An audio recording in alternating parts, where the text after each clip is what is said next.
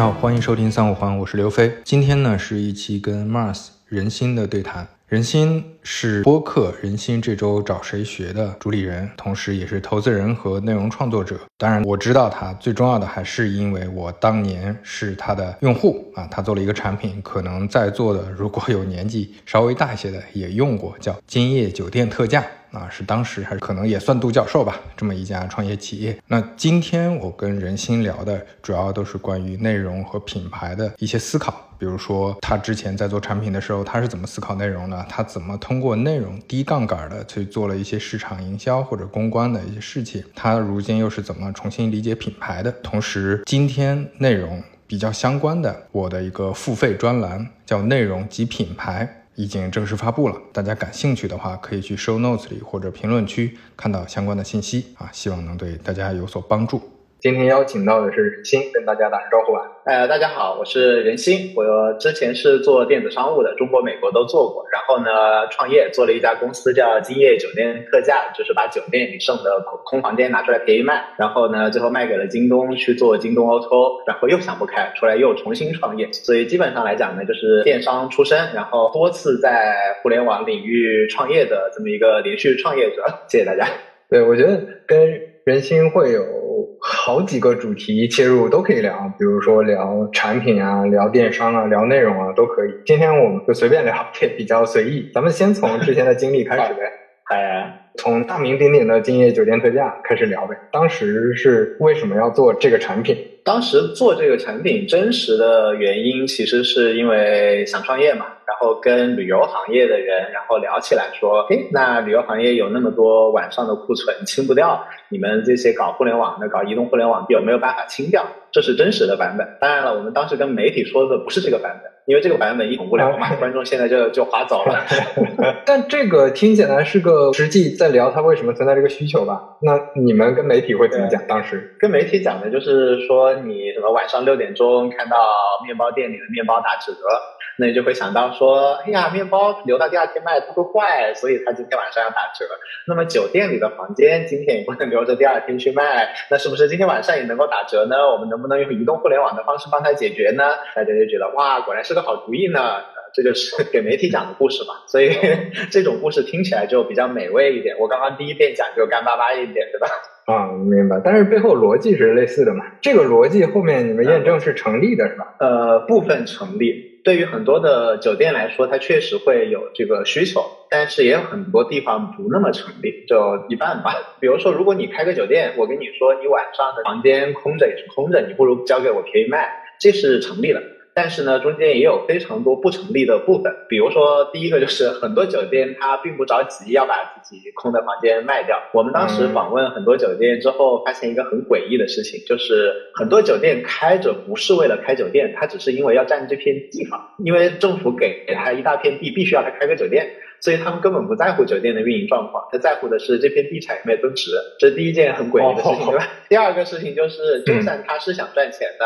那么他想赚钱和那个销售总监想赚钱，这又是两个不同的概念。比如说那个老板，他觉得，哎呀，晚上我多卖两间房挺好的。但是他给销售总监的那个 KPI 里有一个叫做平均售出房价的 KPI，那跟我们合作可能会让他这个 KPI 达不了，所以那个销售总监不一定想做。那第三个，就算销售总监想做，他可能营销部不想做。我有一次在那个酒店里面打开电视机，还居然看到香格里拉的一个销售的负责人，刚好不知道为什么提到我们，他就说我们就永远不会和类似今夜酒店特价这样的公司合作，因为这样伤害我们的品牌，不拉不拉不拉一堆。哦，对对对，哎，这个很有意思，就是这也是我工作之后才发现的。就当你跟一个大组织，你不是跟一个小老板，不是跟一个小店合作的时候，你就发现你面向的需求方是多维的，就是是很多人。每个人的需求都不一样，你跟一个互联网公司的市场部、公关部可能想的都不一样，就更不用说他不同的业务部门、他的产品、他的技术，大家都是怎么想的？各自有各自的需求，有自己的利益点。对啊，他有他的想法，有他的 KPI 嘛。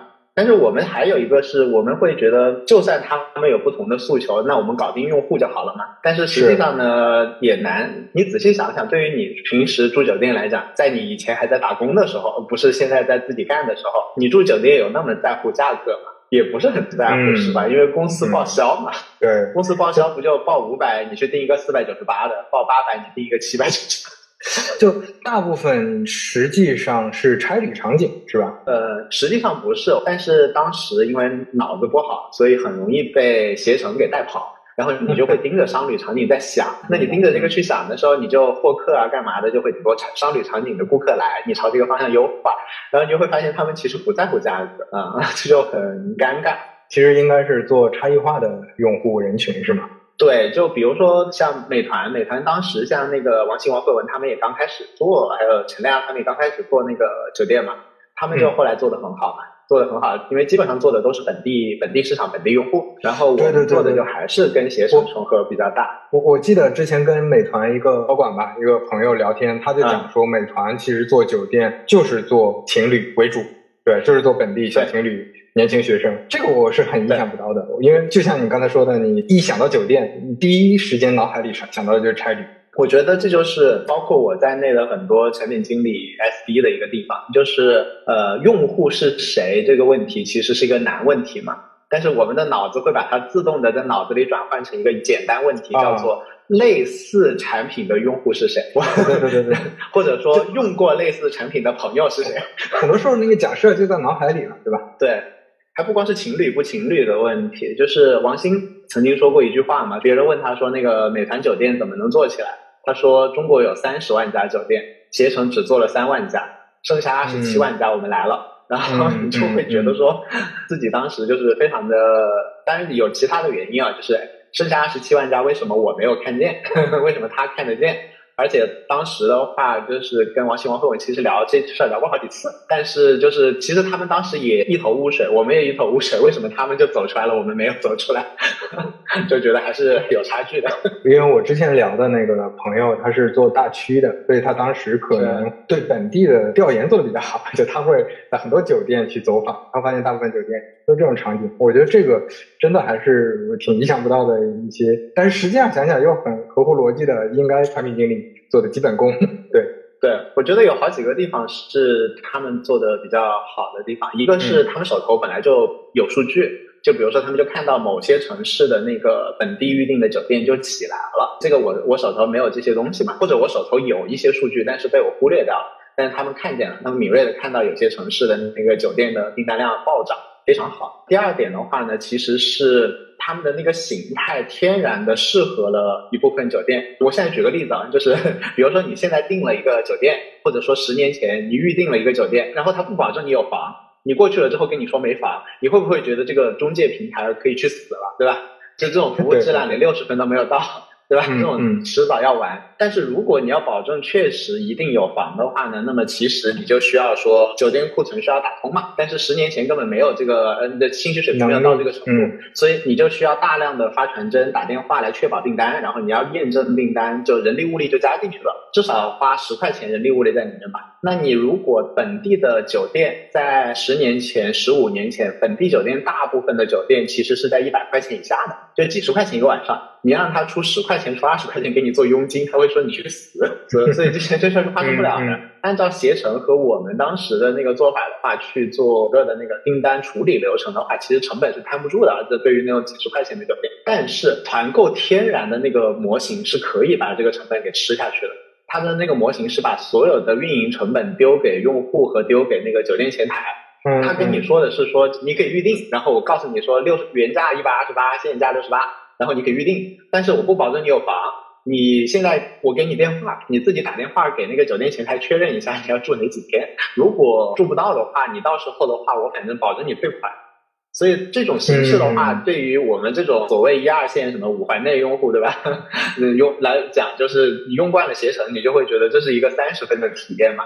但是对于很多原来没有这个信息化的触达的来讲，它其实是从零分加到三十分。哎，有道理啊！这个听起来非常像那个拼多多和淘宝对比。就拼多多这套玩法，我们是一二线城市的，大家用起来觉得我为什么要转发让朋友砍一刀？就听起来很扯。但是像城市市场就非常合适。就你其实是用让渡了这个价格，然后把一部分的成本转嫁给了那个用户和商家，对吧？对，很多产品经理，因为我们都是大部分的所谓的互联网产品经理都是在一线城市的漂亮的写字楼里嘛，所以我们会对这个世界有一些自己的看法。就比如说，什么是叫做 基础的水平线？但是其实不是这样的。你用惯了携程，你会觉得那个服务很差，但是你想想。如果美团不把这些酒店放到网上，你是没有这个信息触达的，你是搜索不到这些酒店的。它首先提供了信息，第二个呢，如果没有美团，比如说你路边看到一家酒店，上面写着什么丽华什么大酒店，你其实有的时候不太敢走进去，因为你怕里面出现几个彪形大汉把你怎么地了，对吧？但是如果是你在美团上订了一个八十八块钱套餐，你是敢进去的，哪怕把你怎么地了，你是敢投诉美团的，所以它提供了交易安全性。所以它在信息的触达和交易安全性上的话，其实是从零分提到了三十分。所以，但是呢，大部分的产品经理，包括我的话，都会从一个携程的水平去往下想，说它扣了六十分，其实不是这样的。那对于老百姓来讲，是从零分涨到了三十分。对，所以刚问这个例子，我觉得就还是视野被框住了。OK，咱们刚才聊的都是产品啊，今天本来想聊的那个主题就是内容。在你做这些酒店特价的时候，在渠道上，其实之前咱们聊，你也做过很多内容上的尝试。这个能举几个例子吗？了解，因为我觉得金业当时的话，其实一半的那个获客是靠内容来获客的，也就是所谓的 PR。其实就是讲故事嘛，比如说一开始的时候讲的故事就是刚刚跟你聊起来的那个讲面包店嘛，然 后面包店看到面包打折，因为你去讲说一个什么商业是怎么形成的这个东西，对于大众来讲，大家还是觉得太无聊了。那你得讲一个这种好像灵光一闪的这种案子，就有点像你讲马云的商业模式，大家觉得太无聊了，一定要讲说他在洗手间尿尿的时候碰到了孙正义这个故事才能得到传播。所以一开始讲的是这个，然后讲完之后的话呢，接下来讲。的故事其实不是故事啊，是真实发生的事情。就是我们被携程打啊，携程把我们按在地上打，就是凡是跟我们合作的酒店就会在携程就不见了。那这个时候的话，就是就是本来我们上面上的酒店就不多，还被携程这么搞一下，我们就彻底的很惨嘛。很惨的时候，那就满地打滚哭嘛。那媒体对于我们这家小公司其实没有那么大的兴趣，但是他对于打架很有兴趣。老百姓也是乐意看打架嘛。就讲嘛。讲完之后，携程也会稍微收敛一点嘛，然后那这样子就到处在地上打滚，哭了一通之后的话，携程就稍微收敛一点了，然后你就获得了比较多的曝光嘛。这个曝光的情况下，大家对我们的那个上面 酒店少也多了一份理解，就不见得说每一次都骂我们了，因为确实当时被打的不剩几家酒店了，非常惨烈。所以这个就是第二步嘛，就是打架嘛，然后就开始有我自己个人的一个创始人的 IP 的一个包装嘛。再往后的话呢，我们会很坦诚的把我们犯的一些很 SD 的错误给分享给大家。就比如说，我们当时其实做了蛮多不那么正确的决定的。那么事后从精益创业的眼光来看，每一步都有更好的方法。所以我们当时就会很深刻的来反思自己哪里可以做得更好，然后哪里做的不对。一般来讲，就是现在这是一个常规操作，但是当时来讲，所有的创业者基本上还是在讲自己的闪光点，只有我们在勤勤恳恳、本本分分的说我们哪里又做做的 SB 了没做好，然后这事儿就会被一些那个，比如说中欧商学院，甚至于我现在还经常收到新加坡的呀，什么美国的，因为那个案例库好像是全球通用的，然后被做成了那种商学院案例啥的，然后就是就是讲说精益创业啊。怎么样？怎么样？怎么样？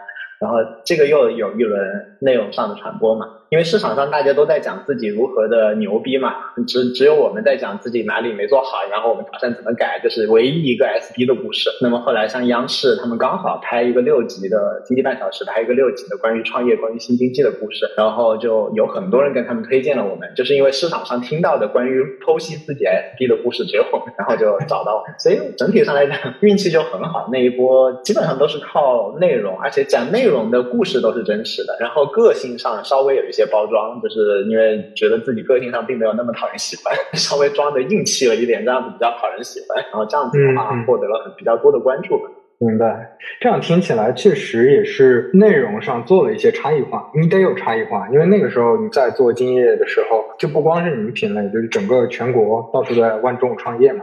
那个时候其实大家关注的创业公司非常多。那这里边大家都用惯常的那个方法去做的时候，你有差异化的内容，就是一个不一样的点，大家可能就会去关注。这个还是挺对。现在看确实怎么说，就内容上大家也都很卷嘛，所以差异化挺多的。但在那个时候，确实同质化很像，就 PR 稿这家公司的 PR 稿。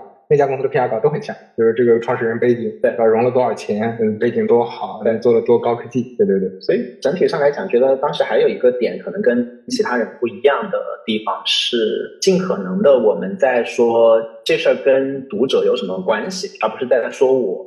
嗯，因为很多公司一想到 PR 就会想说。我很优秀，我很不错，我做的东西很好。我们公司又有什么新的进展？你想想，你你也不关心别的公司这些事儿嘛，对吧？就是作为一个用户，你关心哪个公司的什么最新进展？没有人关心的。所以总是会你的那个原故事应该是他感兴趣的某件事，要么有用，要么有趣儿。那有趣儿的原故事就类似于说那边打架了，或者那个人好嚣张啊，或者这种东西是有趣儿的故事嘛。那有用的话呢，无非也就是说，比如说小公司在。巨头的打压下如何抗衡？这个对于很多的想要出来创业的人，这个故事是就是有用的故事。然后呃，那个如何活下来，这是有用的故事。然后另外一家公司，它过去当中有哪些犯的错误，以及它如果重新复盘来的话，有哪些可以改进的点，那一招的话可以复用，这个也是有用的一个内容。所以的话，整体上来讲，就是如果你是要传播的是自己的一个内容消息，比如说人心是好牛逼的一个创业者，那就是我要付钱给渠。渠道嘛，但是如果是我帮助渠道创造了一个对他的读者，要么有意思，要么有趣的东西，那就是不用付钱给他们，所以我们当时就花的钱比较少。对，嗯，这些思考是你现在事后总结，还是你当时就有这种感触？这个倒是当时就有，因为因为没钱，主要是从省钱的角度，就是我们当时也会努力的想让一些媒体帮我们免费曝光，曝光不了。后来就是说，你们觉得什么是你们需要的，就从这个角度上就得到了很多免费曝光。对，是被市场逼出来的，也不是你凭空想出来。但也挺好的，但也挺好，这确实是听起来挺挺超前的。我也是这几年做呃内容做比较多，才能感知到这些。嗯，之前我是完全感知不到。对，就感觉大家都做的是是那样的事，说明之前比较有钱。对，之前对之前那个时候，可能很多人也比较有钱。我之前创业的项目确实也比较肯花钱在这上面。对，对我们后来在比如说把这个卖给京东，在京东做 O2O 的时候就没有想这些了，因为因为你想要在哪个区域，比如说充十万单，只要把芒果打到一块钱一盒就可以了，啊，有更快的办法。对对对，挺有意思。然后后面你就到那个京东之后，你就在京东工作了一段时间。对，在京东做了一段时间 O2O 嘛，就是京东到家，然后就。做了很多小实验啊什么的，最后就定型到了一个你想买条鱼，我们就跑到沃尔玛给你买条鱼这样的一个商业模式上面。啊，这种商业模式，呃，现在还有吗？现在还有啊，类似于跑腿儿，嗯，到家的模型嘛。因为从京东的角度上来讲的话，其实是应该需要做生鲜市场嘛。另外的话呢，也要做社会化物流嘛。那这两件事都要做的话，那么你怎么把它给做起来？那无非就是你要自己做仓嘛，你要自己做前置仓，还是自己从商超去拿货嘛？当时推下来，反正我我当时在赛道上面推过，就是前置仓到一切的参数都到极致的情况下还是亏钱。然后我们就选了一个更加的更加怂的路数，就是那我们就直接到沃尔玛里面去拿货吧，跟他们签合同，然后这样子稍微容易一点，就亏的少一点。最后就也不能说那个商业模式有多健康，但是肯定比。比前置仓健康，大概这么个想法。明白。后来呢，在这个项目里。后来就退出来了，是吗？对，因为当时资本市场又很热嘛，就出来重新创业，做了一个人工智能的个人助理嘛，就 一个一个神奇的小框，你跟他说一切事情、一切问题，他都帮你搞定。因为我们当时赌说，当时那几年会不会有一个范式转移？我们现在是图形化的操作界面嘛，UI 嘛，就当时赌说会不会出现说语音成为一个新的主流的 UI。开口之前火的时候，其实就是说智能音箱是未来的智能入口嘛，对。但是后来这个事儿再。也不提了，嗯啊，对，所以当时就出来做了一个这种东西嘛，然后这个东西的话，就后来把它做成了一个私域方面的一个工具的话，就就卖掉了，然后现在就主要就是一半做投资，一半在家带娃嘛。嗯嗯，OK，你你是做什么哪方面投资？是二级市场吗？还是也会做一些天使？呃，主要还是做一些小天使嘛。对，OK。我看你也在做播客，你也在去积极的做一些内容。现在在做这个事儿，主要的动力是什么呀？我主要动力三个方面吧。第一个方面其实是替代社交，比如说，比如说我之前写博客啊什么的，其实我是发现。自己有一些社交方面的明显的偏好，我不能算社恐，但是但是我会发现说，比如说我写文章我是不恐惧的，我公开演讲我是不恐惧的，但是我去一群人，比如说有一个酒会或者有一个陌生人饭局，我完全没有办法参加。然后老朋友几个人聚会或者像我们这样子私聊，我也是不恐惧的。但是如果要去 social，我就完全完全做不了啊。然后另外的话，我是没有能力去跟所有的老，我有一些朋友他们会时刻记得说我跟谁最近要哈拉一下了，这种我是完全没有这个意识，所以我就会发现自己适合某些方面，不适合某些方面。然后后来就发现，哎，那我不适合的方面，我居然是可以靠，比如说写写博客、写写文章、发点东西，然后别人就会定期的知道我的近况，然后来会来主动跟我聊聊天，然后说你最近在在打这个。所以其实在我从大概零零七零八年开始，我就发现说，哎，其实他我写偶尔写点东西干嘛的，他其实是可以替代我部分的社交的残缺的，比如说忘记跟老朋友维护关系啊，然后然后不愿意去认识新人啊，这些东西其实是一个社交补充。我觉得首先是这点，它是一定可以做到的。明白，这点我之前倒没细想，但是你这么一说，好像真的很有道理。我跟你的状态非常像，我也是觉得写文章或者说已经准备好的稿子，你去讲都没问题。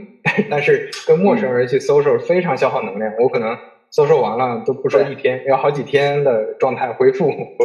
对我也是，我也是，就我们的脑子设计都每一人与人之间都非常不一样。是，就是很多人也很怕上台演讲嘛，但是他就会那个，比如说在社交场合如鱼得水嘛。我就是上台毫无问题，但是让我去 鸡尾酒会，我就像要死了一样。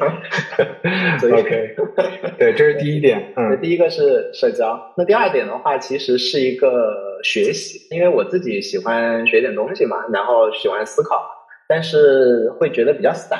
那么后来，其实我发现一个用外力来逼自己的方法，就是说用输出来倒逼输入。那比如说我感兴趣什么领域，我就会先吆喝一嗓子说我我最近感兴趣这个，我给我我给大家做个演讲，我写篇东西。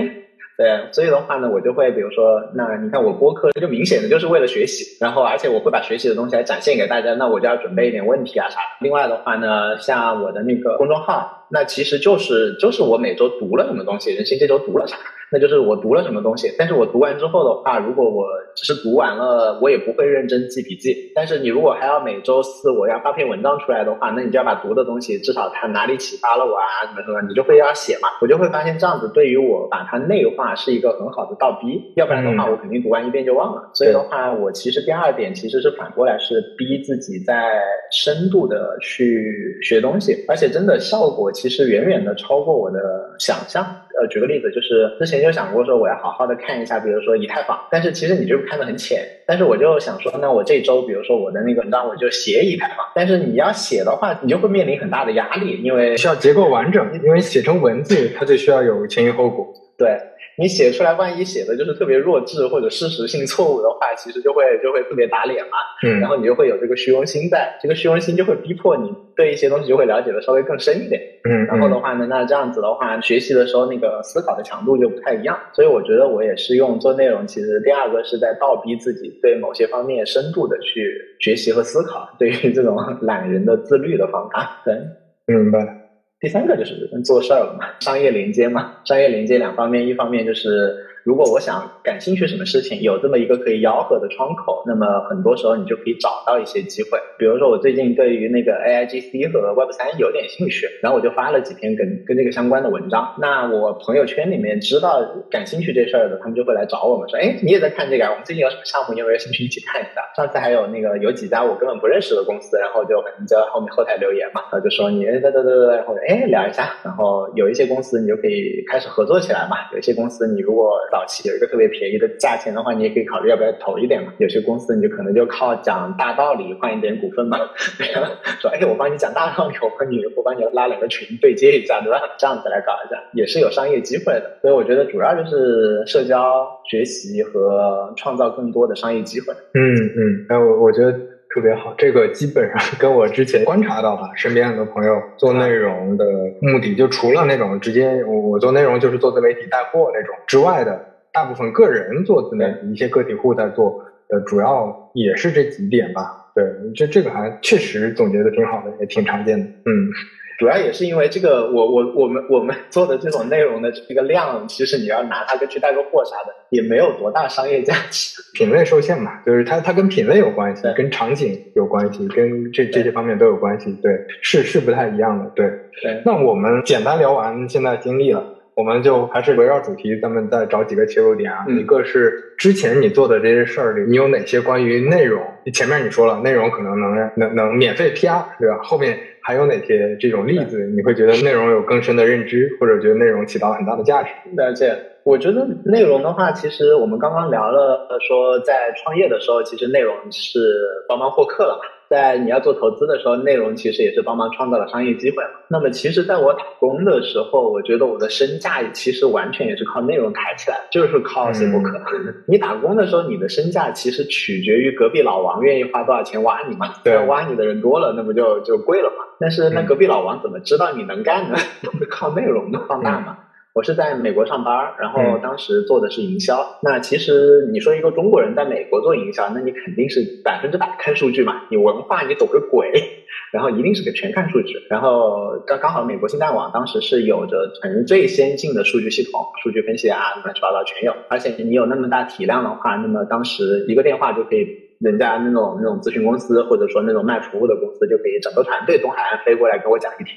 所以的话，当时你就有得天独厚那个条件，那你就学了很多数据分析的东西嘛。那你学完之后的话呢，那你那个工作又没有那么饱和，然后你上班的时候又不好意思看 YouTube，怎么办呢？你就总结方法论，说这这个事儿应该怎么干啊？营销应该怎么看数据啊？分成哪五步？然后这个里面其实是怎么样的？举例子。然后你就在那边总结方法论，总结方法论之后的话呢，你把它脱敏之后，就我我就发了一个呃，我当时的那个博客嘛，当时是个独立独立站的一个博客，就发上去了。发上去之后的话呢，就会无数的当时国内电商正在兴起，就会有很多人来找我，然后就会看我的文章。当时电商刚刚发展，就没看过这一类的，大家都在当时当时写博客的都在指点江山，说阿里巴巴应该怎么做，然后腾讯应该怎么做。只有我在这边吭哧吭哧说两个营销活动数据是这样子的，你应该比。嗯 大家就觉得哇，好扎实啊。然后这样子的话，你当时我就会发现说那个。假如我是八十分的水平的话，美国找我的最好的机会不过是八十五分，因为这种人市场上不缺嘛，然后大家也都不不认识。但是中国找我的最差的机会可能都有九十五分，然后我当时就觉得，当然一定要回国。所以我觉得就是刚才你说做内容有什么好，就是你的职场上的身价的话，其实我觉得就是你可以是可以靠内容来把它给抬起来的。嗯啊，因为隔壁老王才认识你，而且你自己的能力其实确实也会随着你做内容而提高。因为我说的做内容不是说你开一个呃我早饭吃了啥这种内容，而是你真的你工作相关的这个内容嘛。比如说你做营销的，那你就营销你们是您认为怎么从策，比如说从公司战略拆解策略策略，然后你做产品的就怎么样洞察用户需求到底是怎么走，然后你对于几个产品的看法，你这种内容做出来的话，其实你自己脑子确实也会越写越清楚。然后你写清楚了之后。你能力也提高了，然后你还广告也做完了，那你产品又变得更好了，营销也变得更好了，那自然价就卖得上去了，然后机会就变多，所以我觉得 这也是一个很大的一个帮助吧。对我之前咱们聊到说，其实很多人对那个内容其实有误解的嘛，就认为内容就一定是要做网红，一定是要做自媒体。其实内容它是一个放大器嘛，它让别人知道你，那具体知道你以后干啥？你你可以说你是投资人，别人知道你之后，你有更多商业机会。对，可可以说你是一个打工人，别人知道你之后更愿意招你。呃，这这些可能都是一些附加的价值，它是一个杠杆。对我我是觉得说，现在比如说那个短视频这个领域，就有很多人在忽悠忽悠韭菜们说要去什么 all in 短视频创业，我就觉得这完全就是在误人子弟，在在在害人。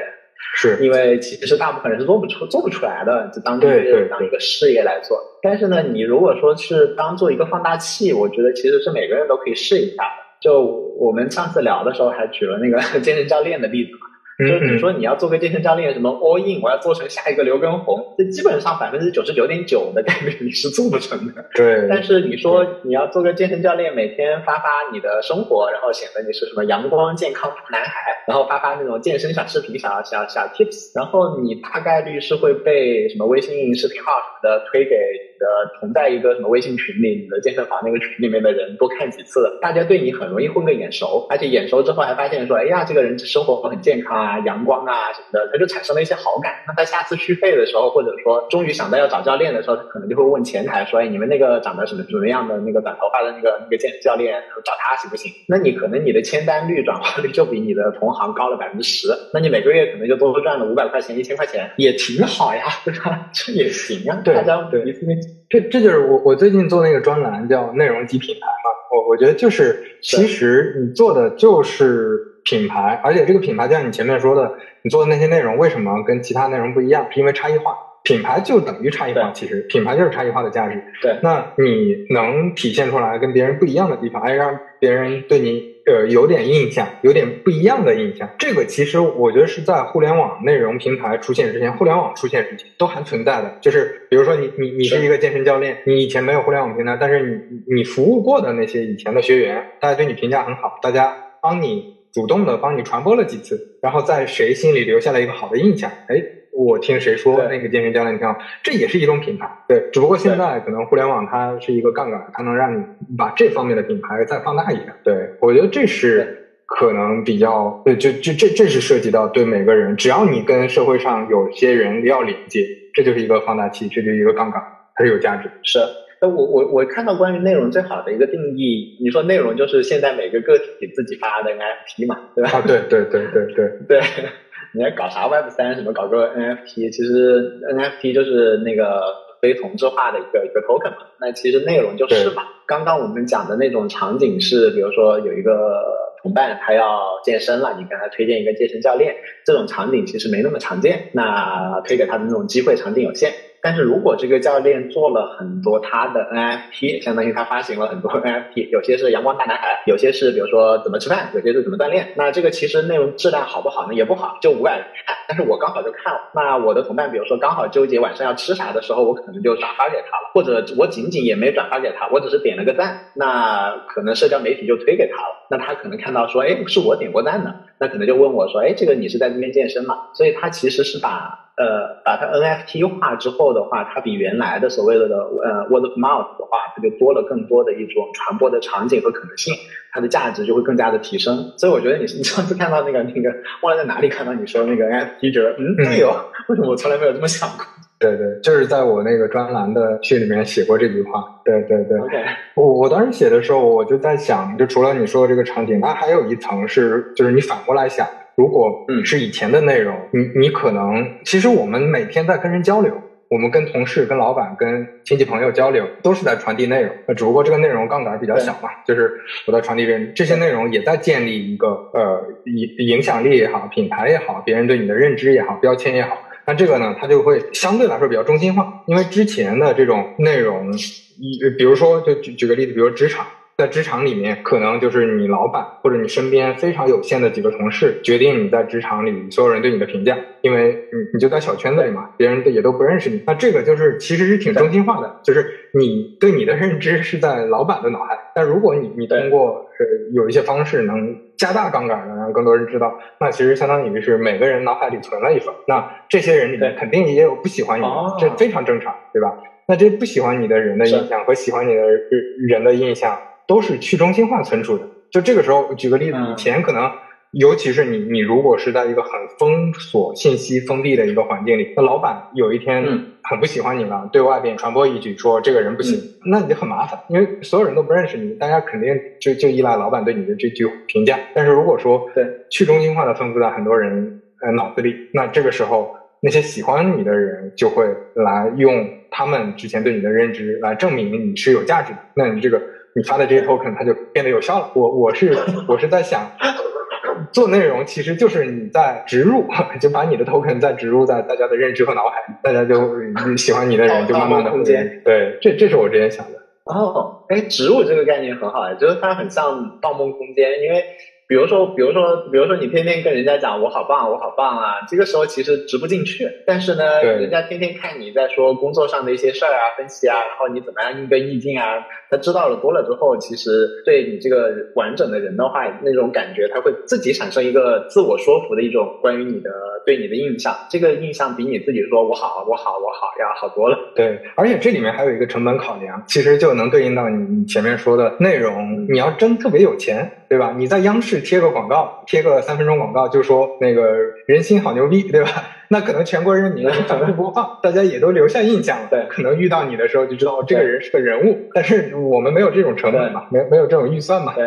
那其实你差异化的就是得通过内容，内容本身也是一种用户和读者听众的筛选器。这个筛选器会筛选到，就现在有条件了嘛，就就像你前面说，推给那些可能你能有用的那些人，而且你内容，你你你像你做到刘畊宏那样，或者做到那些呃李李佳琦也好啊，或者说李子柒也好啊，或者说什么这种 B 站头部 UP 主也好，你你你一定势必是内容要非常大众，而且特别精致啊，或者说特别有呃这差异化，这个一般人是做不到的。你没法做到这个，那你你做的这个内容能差异化到一个垂直群体，能通过互联网的分发影响到一小撮人，这个是现在来说成本考量，呃，来呃来说比较划算的吧，可可以这么说，它是经济的。对，所以我我觉得确实啊，内容的话，如果你想做任何事情的话，其实不光是可以过滤，它也可以也是一个那个很大的一个增加你好运气的一个放大器。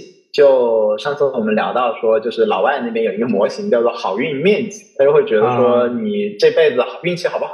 主要取决于你是一个你是一个长方形的话，取决于两条边的那个长度。一条边就是你这个人吧牛不牛逼，那另外一条边其实就是你被多少人知道。因为你如果很牛，但是不被人知道也没没用嘛。其实一般一边就是做事儿，一边就是吆喝。那内容其实是一种最最好的一种吆喝的方式。如果你哪一条边特别短的话，那你就会发现你特别吃亏，因为你的面积不大。那天上掉好运的时候就掉掉不到你这里来。甚至于那个好运都不需要说是，比如说你一定要做了多少个短视频，或者像像那个飞哥做做这个。播客做了这么多那个听众，甚至于只是说你的朋友圈比较有意思，然后你的朋友们大概知道你最近干嘛。那有可能你最近在找工作的时候的话，他至少比如说知道你的老同学都知道你是干嘛的，然后也知道你在哪方面还挺棒的。那可能他刚好跟自己的比如说什么小姨子在聊天的时候，知道说那边有一个很好的工作机会的时候，他能够把这两件事给连起来，说哎，我有一个老同学，他好像这方面。不错的，这其实就挺好的呀，你就好运面积啊。对，这就又跟那个品牌本身它的有一些定义很相似嘛，就是所谓定位嘛。就是品牌你需要营销上有一个定位，那你这个定位是涉及到以前可能是一些大的定位、大品类的定位，就是啊洗头洗头用海飞丝，什么送礼送脑白金。这种大的定位，其实也是在找这些场景，但是这种场景比较大。现在你会发现，嗯，很多消费品类都在找呃所谓小小一点的场景。那这个小的场景上，嗯，比如说瑜伽就对应 Lululemon，当然 Lululemon 现在已经变成了很大的场景。但是你像户外啊、露营，每一个场景它都会对应一些品牌，这些品牌有它成立的空间，这个也能对应上。是，就是呃，你你像你刚才说的例子，当我想到一个什么东西的时候，比如想想到送礼的时候。最近我能想到什么品牌？那这些品牌一定是在之前某些时候潜移默化影响过你，不管是身边朋友推荐，你看过电梯广告，你在抖音上刷到过，你就会想到说，哎，送礼的，我前些日子正好看到这个东西。那这个能被看到，能被记住，这其实就是做内容能能能做到。当然投放也可以，只要你有钱，你投放也行。你可以不考虑内容质量，就疯狂投放 也可以。对对，那投放很贵嘛，大部分时候我觉得。就是不管做做商业也好，还是人生也好，就是如果你可以有一种开花的策略，就是我我开一朵漂亮花，然后招蜂引蝶，对吧？让好运气来我这里，总比你到处去一定要给自己铺路，还是稍微稍微容易点。对。哦，我刚刚只是举个例子，就是刚找那个陈甲聊了一期播客，就说他是怎么找到查那个查理芒格的，不是他就可以找查理芒格聊天嘛？然后他就说也没找查理芒格，只是因为大家都知道他非常爱查理芒格，所以的话，那个那个查理芒格那个出那本书的那个编辑就就找到他，然后说要不要聊一下？所以你得你得先被先被人知道嘛。但是你想想，如果是不是被发现，你自己偶尔有一天你说我想找查理马格聊个天，天哪，这是多么多么难的一件事情啊！但是如果刚好有一个机缘找到你，其实这就很简单。就好像我自己的话有也有那个，就比如说那个那个最 top 的那个。那个，比如那个国外的那种大佬的话，吃吃过一个早饭啊什么的。但是其实我会去想说，如果我是我去联系他，那其实我根本约不约不到他吃早饭。但是但是那一次是他刚好来中国，他要找几个人，然后刚好那个人认识我。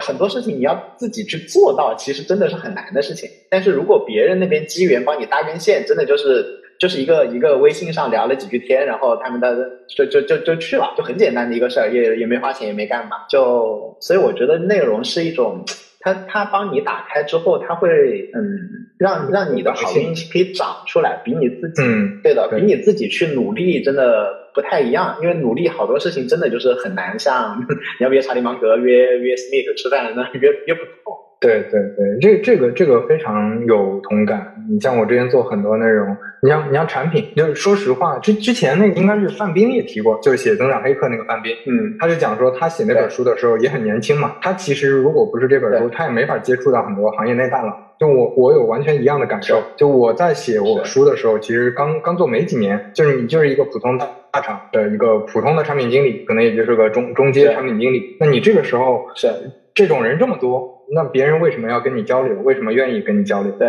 但是哎，我读过你写的文章，哎，有有几篇好像还挺有意思的，有点启发，那他就愿意跟你多说几句。这这种机会其实就能让你认识很多可能本来你也不是说完全够不到，但是就很麻烦。对，这其实是一个快速连接的一个一个办法。嗯，其实我觉得就像在自己身上打标签嘛，就是你发了一个 NFT，对你你是主动在。做这件事儿，嗯，在我身上这个也很明显，哪怕是最近几年，比如说如果我是自己出来说我要做点什么事情，其实虽然也有一点资源，但是还是不太够嘛。但是呢，我又去，比如说有有有一些比较大的商学院，然后他们会找我过去讲产品，然后的话呢，你就会在台上巴拉巴拉巴拉讲产品，台下人听了几几个小时，听你讲一堆大道理嘛。那其实那些人的话，他们平时肯定也不刷短视频什么的。然后你就会突然发现，就就来几个人给你给你递个名片啊，然后换个微信，然后你就会会发现都是都是比如说千亿千亿的公司的老板，但是其实他们不是看我，对吧？他们其实是去听那个商学院的。然后但是呢，你因为你有一个内容可以输出，你就会被那个商学院请过去讲一些东西。那你讲完东西之后的话，他。他跟你认识的是在这种场景下，他就会得会管你叫任老师嘛。那你要有什么事情要要合合作一下啊什么的话，因为中国人有一种良好的尊师重道的一种传统，所以就会非常的顺利。所以我也会觉得内容就不管是出书也好，或者说你讲个课也好，或者说写个文章也好，其实对对自己的那个加持还是蛮大的。所以我觉得你那个新的那个小册说内容及品牌，我现在确实觉得内容是最好的做品牌的东西。嗯，哎，你你之前做公司的时候，做产品的时候，有没有就这类似的这种感受的例子？就是用一个小的杠杆就能撬起来很很大的是价值。我很喜欢你说内内容及品牌的话，是因为过去我们讲到讲到品牌，其实它往往先想到的是广告，就是因为过去就是你在央视上要打广告嘛。但是其实现在你你会发现。过去是因为媒体很有限，所以的话呢，他需要搞一个漂亮的广告片儿，一句广告词给你念一千遍。但是现在的话呢，其实你每天的时间都非常的碎，你会花在不同的地方。那这个时候他就不能把一句话念一千遍了，他应该在一千个地方想办法都露一个字小脸儿。这这边有个评测，那边有个什么场景，那边种个草，这边有一个什么直播带货，他就散掉了。所以它散掉之后，它就必须要全全部变成内容化。它不能就就每个散的地方都给你看一条广告，对吧？所以哪怕是在做商业上面的话，它随着媒体形态的变迁和渠道的碎片化的话，它其实也是。你的品牌要通过大量的碎的内容，把它灌到一条线上，然后再去影响消费者。那我们作为个体来讲，那就更加需要是需要是用内容来做了嘛，因为我们更没有钱去打广告，所以我觉得更加是是内容的这么一个一个路径。好，不好意思，还脑袋在你上一个问题，下一个问题是啥来着？没没事没事。对，说到这个，也自己给自己的听众推荐一下我的那个专栏，内容及品牌的，大家可以在那个小报童里，我也会把资料放在。那个 show notes 和评论区，大家可以看。对，这其实刚才我就就是想说，确实之前很多人会觉得内容就是一些平面的东西，或者一些直白的东西，或者说它是一个短期的东西，我要讲究 ROI 的东西，就它是一个呃直白的广告语，它是一次巧妙的、比较 tricky 的一次公关。或者说怎么样？我用这种呃一一篇很精彩的 PR 文，我用这种形式形式去做内容，但实际上很多内容它是非常长期、非常缓慢的在在影响影响别人的。就你你你确实如果没有那种什么，要么很高的预算，要么要么很很多的资源去投入，一下砸出来一个所有人全民的认知的话，那其实这种方法就是最划算的。就就回到你前面说的。我能来口一下这个事儿，对对，而且我觉得就是越短期的内容，它就越不长效，它反倒没什么用，就是对于个人来讲不太不太划算。就比如说，如果就就因为因为我我我那个那个你的两个播客我都听嘛，但是我就会发现说，我现在越来越喜欢听那个那个那个那个你讲故事的那个，就是半打铁，嗯，然后那个后来就会发现说就。你想象有两个播客，一个是半拿铁，讲的都是就是江湖上的那个那个那个大事儿，就是历史，就是相当于商业历史嘛。商业历史是每个人要研究商业，你都必须要看的。那另外一个人是跟热点，比如说今天星巴克出了一个什么策略，它跟瑞幸又怎么样？那大概率呢，追热点的那个，它今天的那个量会比较比你的要大。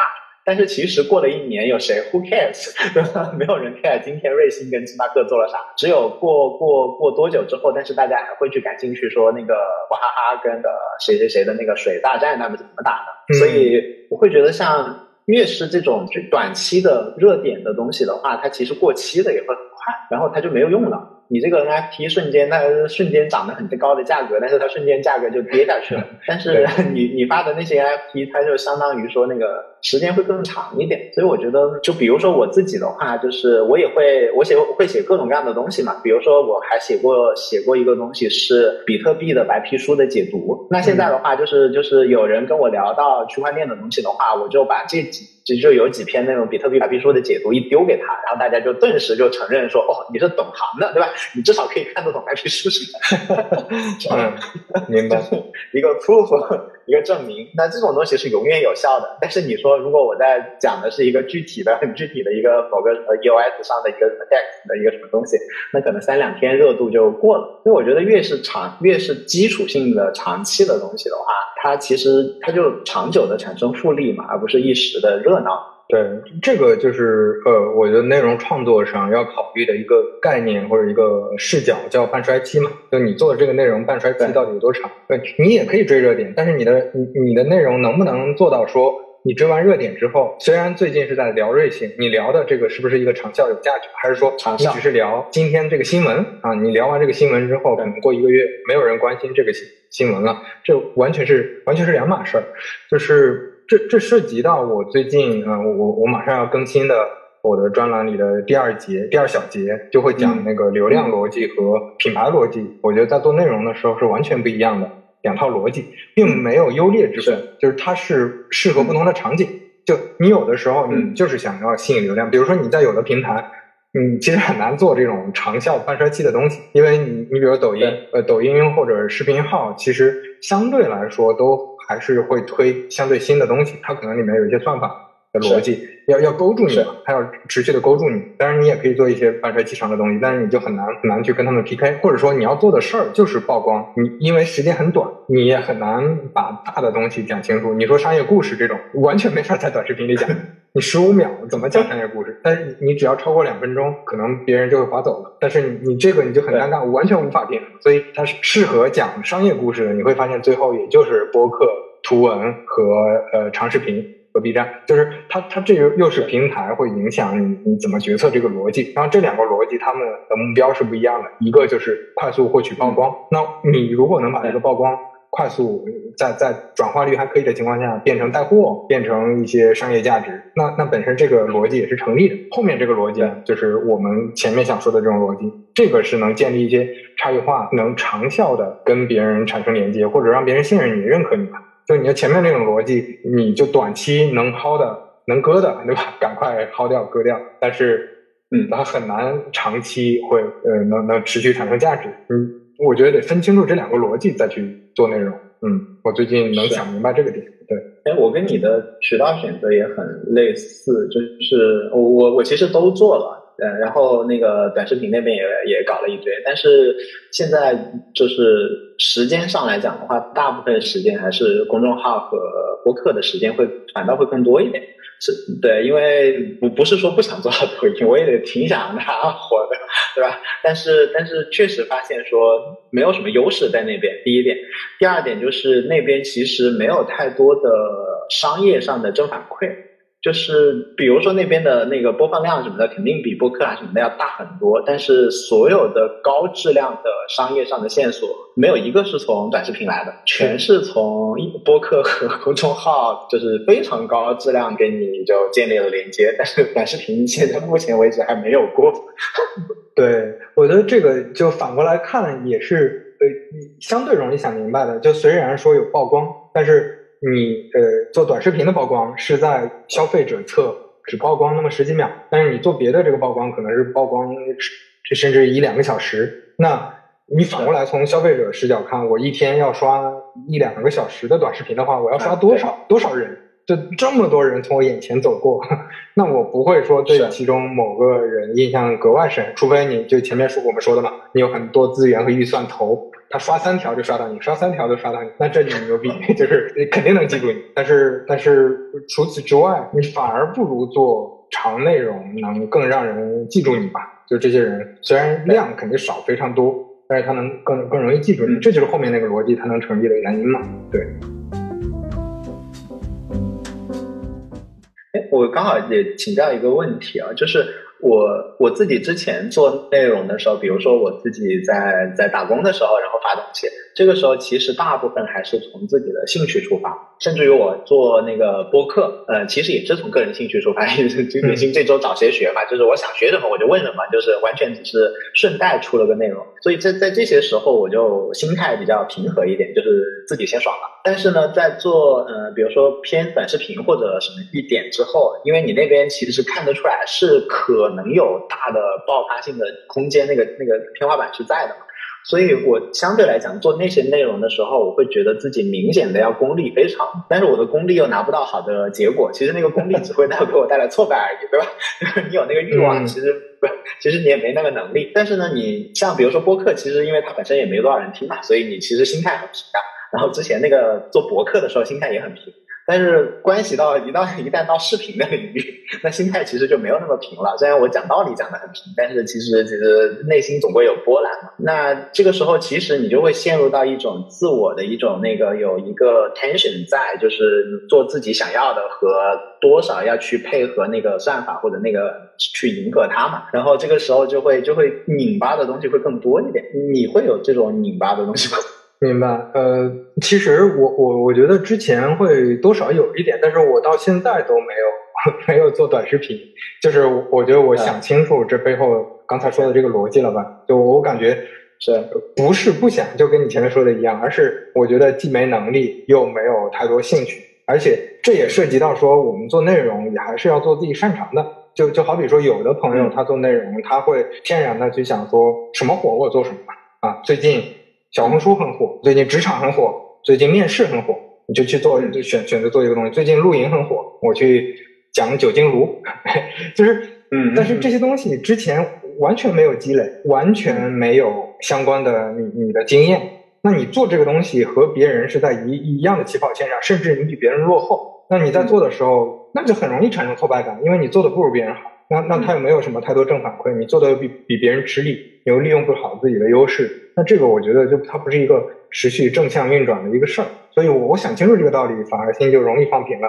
就是在那些嗯呃，你可以承认，就你你做做做不了那种东西，那就就做自己擅长和有优势的。你就像我前面说的，其实我们擅长的肯定不是做短视频那些那些特别短的内容能呈现出来价值的东西。你如果说真的能十几秒、二十秒。能讲清楚的东西，那基本上也就是抖包袱和一些有趣、搞笑、娱乐向的一些东西会更容易成立嘛？我觉得这是嗯，想清楚之后就不会格外焦虑的嘛。当然，在那个具体做长的内容的时候，做播客也好，做那个图文也好，公众号也好，这这里面可能也会涉及到像刚才说的，哎，这次要不要追个热点？这个文笔要不要更更倾向那个读者？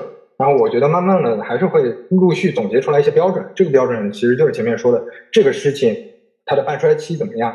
就你可以追热点，但是你能不能确保这个内容还是？半衰期足够长的，一年两年后会不会有人看？你你做的这些东西，我我觉得还还可以提一个呃更高的要求，就是呃应该是之前潘乱说的吧，就他他会说我写的这篇文章在这之前应该都没有能比我写的好的，就我写了之后这篇文章可能很长一段时间这个话题中文世界就是我写的最好，你拿这个标准去，最后结果不一定是这个，但是拿这个标准去还是能更怎么说，就是心里更坦然一点，就是你能确保内容质量放在那。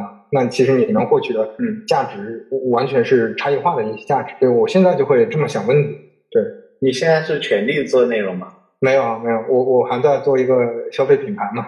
对，三五倍。对 对对，梁姐。你你你怎么平衡这件事情啊？就是因为我总归还是有那个互联 互联网出身的人，就就就可能有一个惯性思维。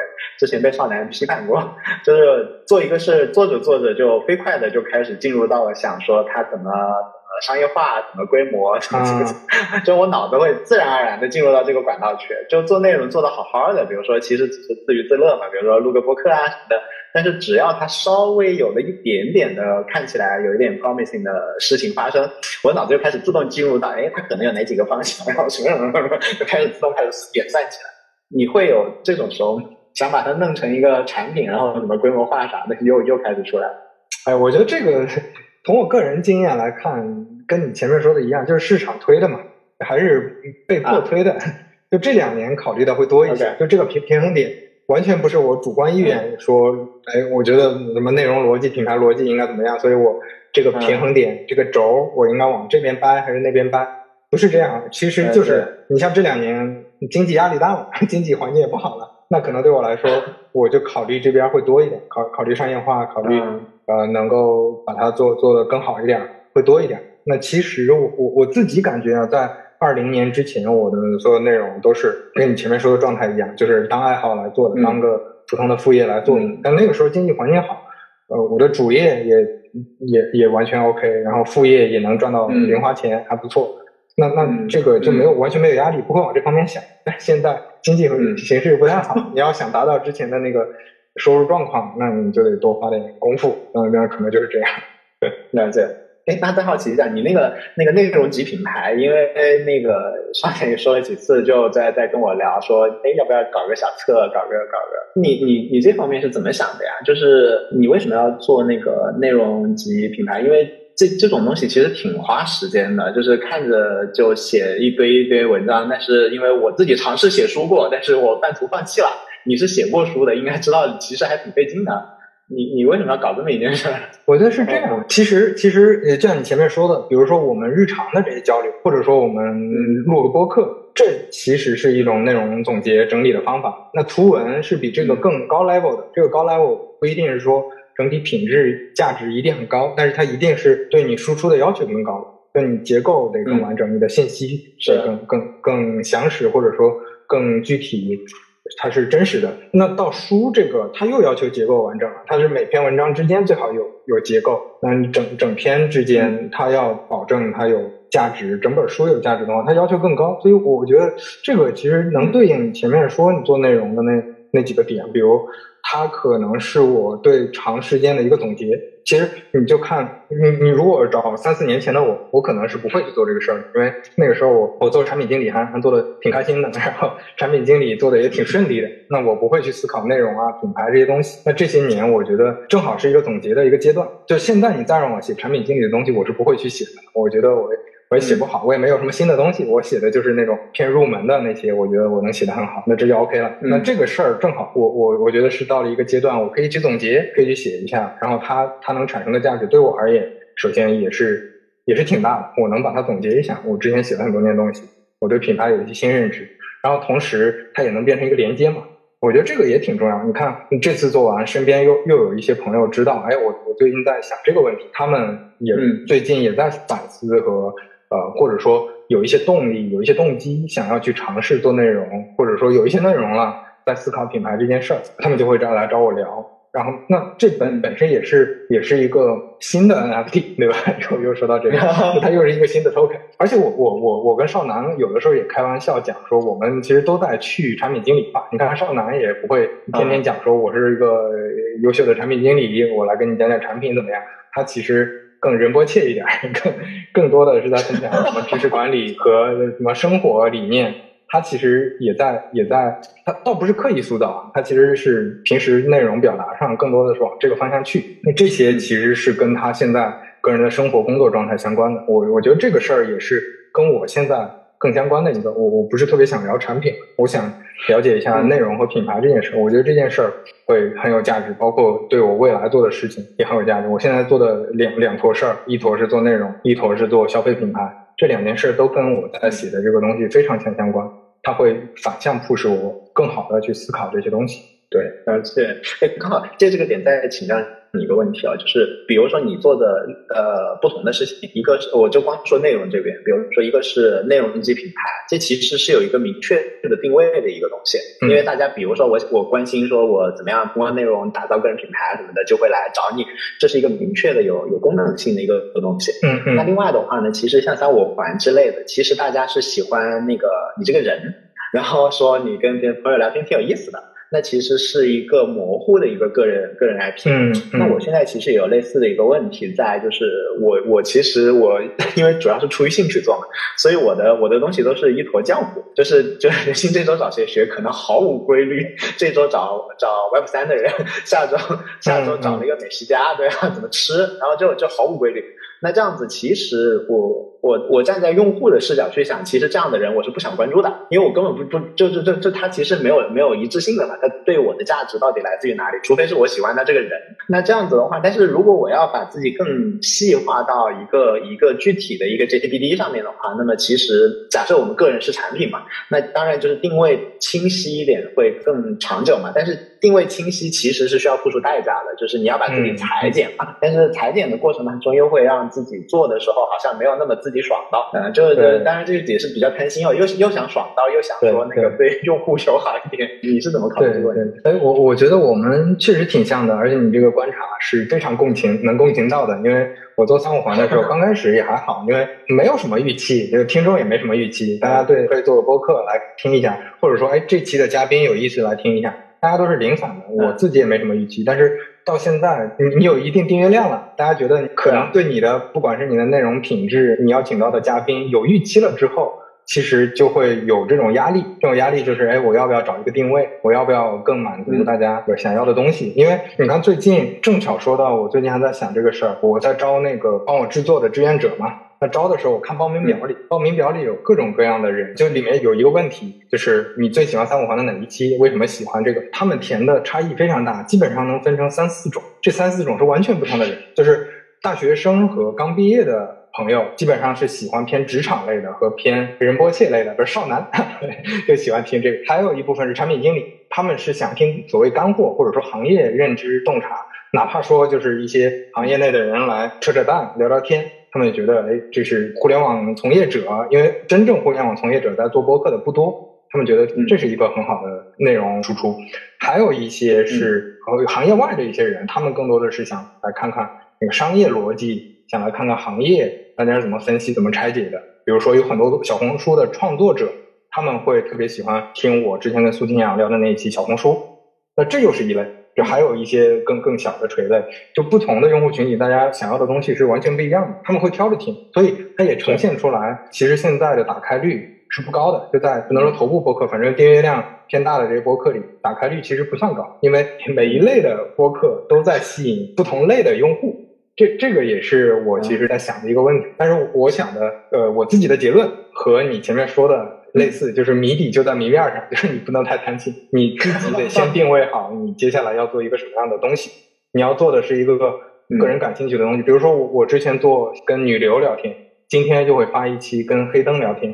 这些内容创作者，他们其实和我之前聊的那些做产品的行业内的那些朋友是完全不一样的。就你像女流，她在自己的圈子里，在直播圈子里是非常。头部的一个主播，但是在我面向的这些听众里，大家都不是特别了解他。但这个就是我私心很重的在做的一个事儿，所以我最近也在也在反思和找这个平衡吧。但我觉得确实这个是没法说你既要又要的。但但是我觉得每一个内容创作者可能最好还是有留一个叫什么自留地。这个是之前跟 Case 聊的时候，他也说，他说其实播客里面有一类，你就可以把它类比成个人杂志，就是我就是挑嗯我喜欢的内容，我就是挑我感兴趣的话题，我这么去输出，这样能保证我输出的舒适度。对，但如果说你对它有更多的商业化预期、规模化的预期，那又是另另外一套做法。对，我觉得这个是很难平衡的。嗯，了解。还有一个想法是我我现在做东西还是凭爱好比较多一点，但是也会想着说，那我下一次起盘一个产品的时候，可能会做到说内容先行或者社区先行，就是 下一次就专门为了那件事儿去做。但是如果套到我那个社区先行、内容先先行的那个逻辑上的话，就。如果我在你的位置上，我会可能会想到说怎么把三五环跟三五杯结合一下，就是就或者我新开一个新开一个播客专门讲茶，然后的话呢，那个那个然后讲你比如说年轻人那个每种茶叶到底怎么泡啊什么的，然后这样子带一批用户出来，然后那边再起盘，然后当然这样子非常功利啊，但我就在想说想想说自己的下一个产品的话，我希望它是一个已经被验证有需求的产品，就不要等我产品出来再验证有没有需求，最好就是。那至少验证了有人愿意看这相关的内容，对吧？有人愿意聊他的这个痛，然后的话，再在这个社区里面，大家可以互助，先操很操的先帮助起来，然后再开始推产品。我现在想的那个，我我脑子里面有一些新的产品的思路，大概是往这个角度走。但是我我好像没有看到你把你原来的这坨跟你的那个那个新的事儿去去去搞，你是想完全隔隔离开吗？或者说不是不想用播客这个形式跟自己的这个新品牌有关系，这涉及到这个确实是一个，其实刚开始做就会想一个问题，但我后来自己想的逻辑当然不见得对啊，但是我想的逻辑是我还是挺希望未来这个消费品牌能去个人化的，就是非常个人的一个消费品牌，它是很危险的，就是它变成一个周边。你比如说我我完全可以在三五环疯狂的去推三五杯，然后在各种社交媒体上去反复的去聊茶。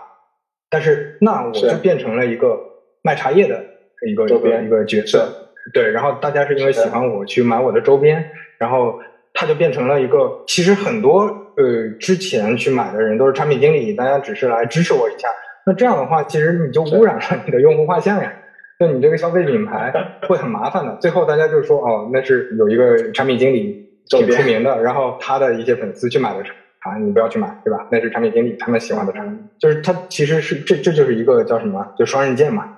就你当然前期我我觉得肯定猜想上能卖的也还可以，但是我现在包括跟我合伙人聊，我们都是相对来说想隔离一下的，就可以变成一个冷启动，或者说有一个可以讲的渠道是 OK 的，但是最好不要这么强行关联上，因为它就完全变成一个个人品牌。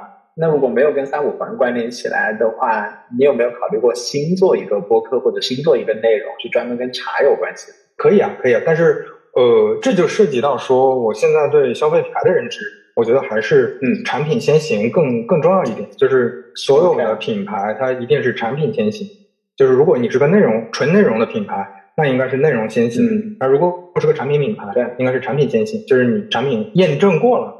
那内容变成它的一个杠杆，其实还是刚才说的逻辑嘛，就是你如果是一个长方形，那你这条边还没有的时候，你如果先做了另一条边，未来的结果可能会变成什么呢？变变成这个产品不是三五环的周边，变成这个播客的周边，也很麻烦。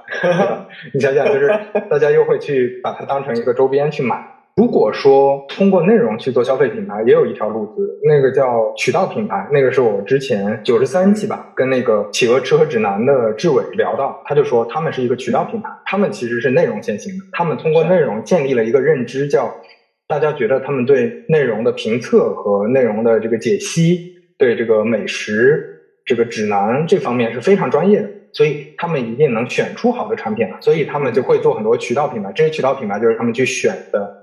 各种可能同质化比较严重的，但是这里面它能选出来一些有差异化的产品，那这些差异化的产品大家比较买账，那这种方式也是可以的。但是这是另一种做法，渠道品牌和那个消费品牌和和那种产品先行的又是另一个又是不同的。嗯，哎，刚好聊几句这个话题啊，就是我反倒因为呃也接触过一些消费品，反倒有一些那个内容上不太一样的想法，就是有没有可能就是应该内容先行的？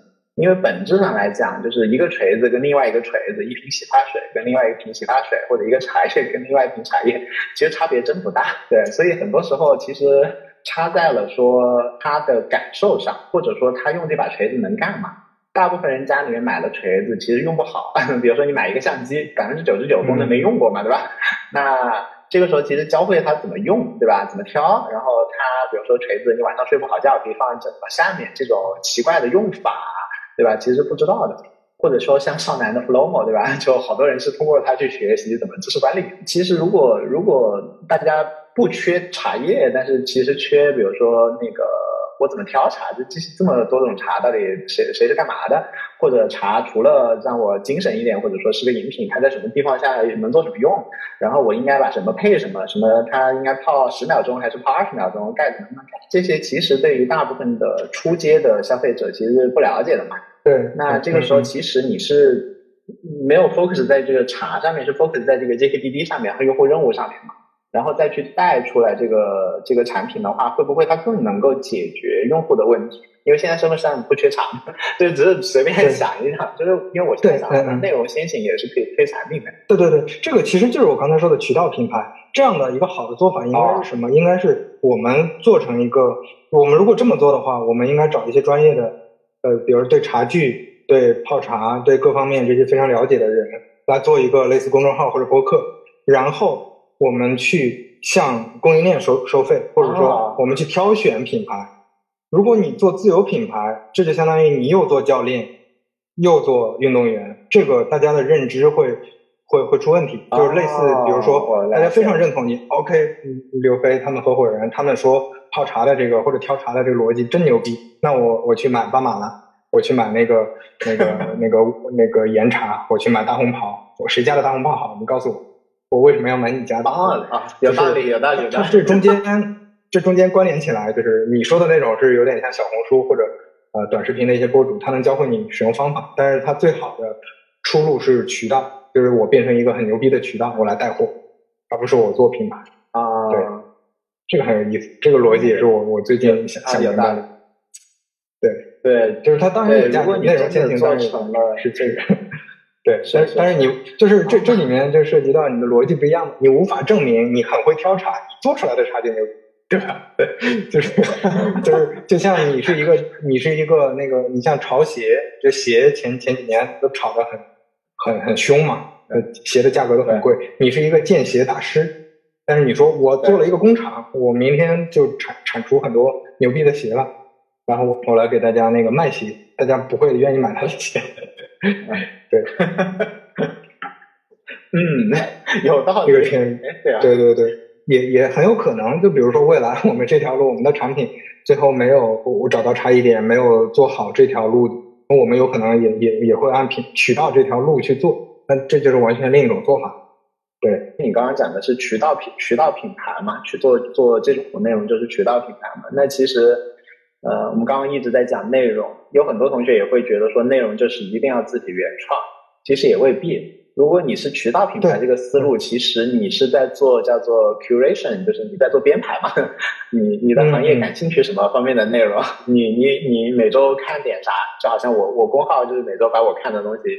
呃，那个读了啥？对对对对对。那这样子，你也可以建立你的内容的品牌，不一定需要你每周什么冥思苦想要每天写篇文章。你可能每周看了看了二十篇文章，挑了四篇跟你行业有关系的，你发一篇，然后推荐一下。这其实你编排一下，这也是你的内容。然后你你点评一下，你推荐一下，都都可以啊。对对，产品全思路，对吧？对，产品全思路 还要卖钱的。对这些年，我我也思考到说，以前我们对原创的认知就是这个一一字一句是我自己写嘛，但实际上买手这件事儿也很有价值。就是我我发现是呃，这这是因为现在大家那个呃怎么说，就是信息太多了，你在各种内容平台看到的信息太多了，导致这个内容的筛选本身非常有价值。就之前可能没有，之前你能上网能刷到的也无非就是这些东西。好的东西很快你就都知道了。但是现在不是，现在信息非常多，有的文章你看到后面发现啊，也没讲清楚，但是花了很多时间，所以筛选和买手变得就有价值了。所以你会发现，你你比如说你你你喜欢听半拿铁，但是其实半拿铁的内容也没有我们，我我们也不是调查记者，我们也不是实地去走访，我们是根据公开信息整理。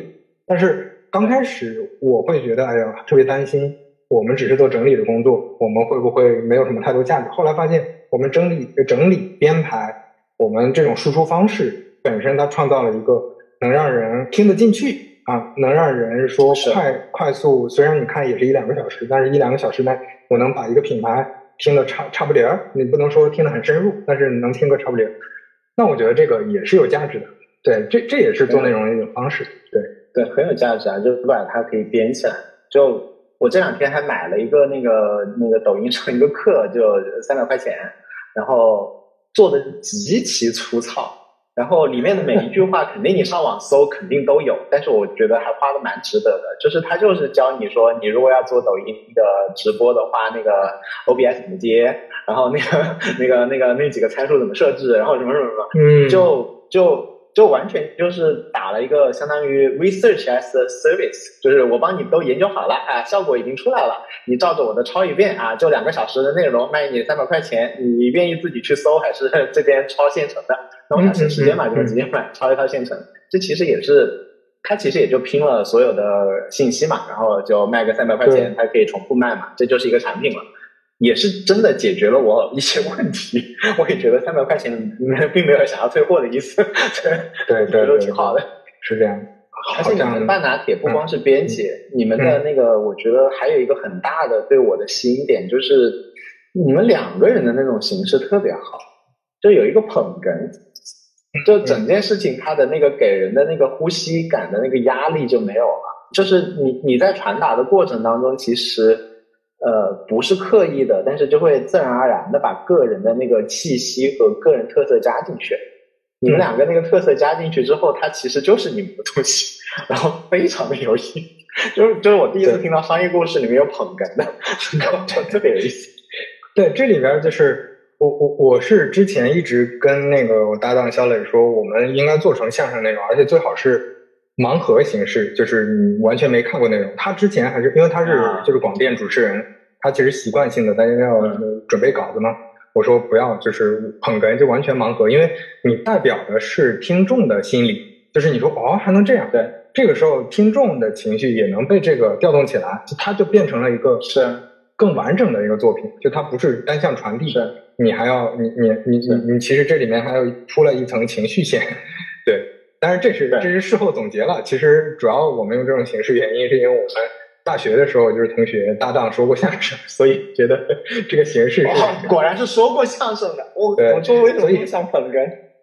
所以这个就就是又回到前面说的五五半南呃，你像三五环就是呃怎么说？他是从我之前跟朋友聊天，就像你前面说的，可能我我不把它做成播客。这个跟朋友的聊天，我也会做这件事儿，只不过就是多放了个录音笔，做了一些剪辑，做了一些处理，呃，所以它其实是我自己生活的一部分的延伸。那半打铁呢，也是利用了之前的一些优势嘛，就我我不想把它做成，就比如说模仿某某些播客，那其实那些东西我不擅长。但是半打铁这个我们做的相对舒适，就是因为我之前也比较喜欢整理一些商业故事，我也想搞清楚它怎么怎么回事儿，以及说我们之前。也熟悉这个形式，反正上手就来，也不用说再去学习怎么去录。然后他他又是一个广电主持人，所以这些都是基于优势去总结的差异化。就我们做这个的成本比别人做这个成本就要低，效果可能还要好。但我们去反而去学别人做的成本高，效果还反而不一定好。对，这也是经过考量的吧？对，所以最后做内容还是做自己擅长的东西，做自己喜欢的东西，这样成本成本最低啊，没没赚到大的，至少你也不亏。对对对，那那种大的就商业运作，那是另外一回事儿嘛。但是你如果想要个体户做做品牌，你真的可以低成本的，而且做内容，说实话，各方面的内容都是还是挺低成本的。就除了长视频可能麻烦，大部分的内容都还是挺低成本的，可以尝试起来。感觉今天聊的也差不多了，挺好的。反正聊了聊了很多方面，基本上都围绕内容，对，觉也挺有启发，也是一个挺好的。对我那几个问题也是我真心的我，真心想要了解的问题，确实有的时候会拧巴一下，纠结一下。纯粹赚不到钱的地方不纠结，那种有一些可能性的地方，你还会想纠结一下。是是是，谢谢，拜拜，谢谢，拜拜。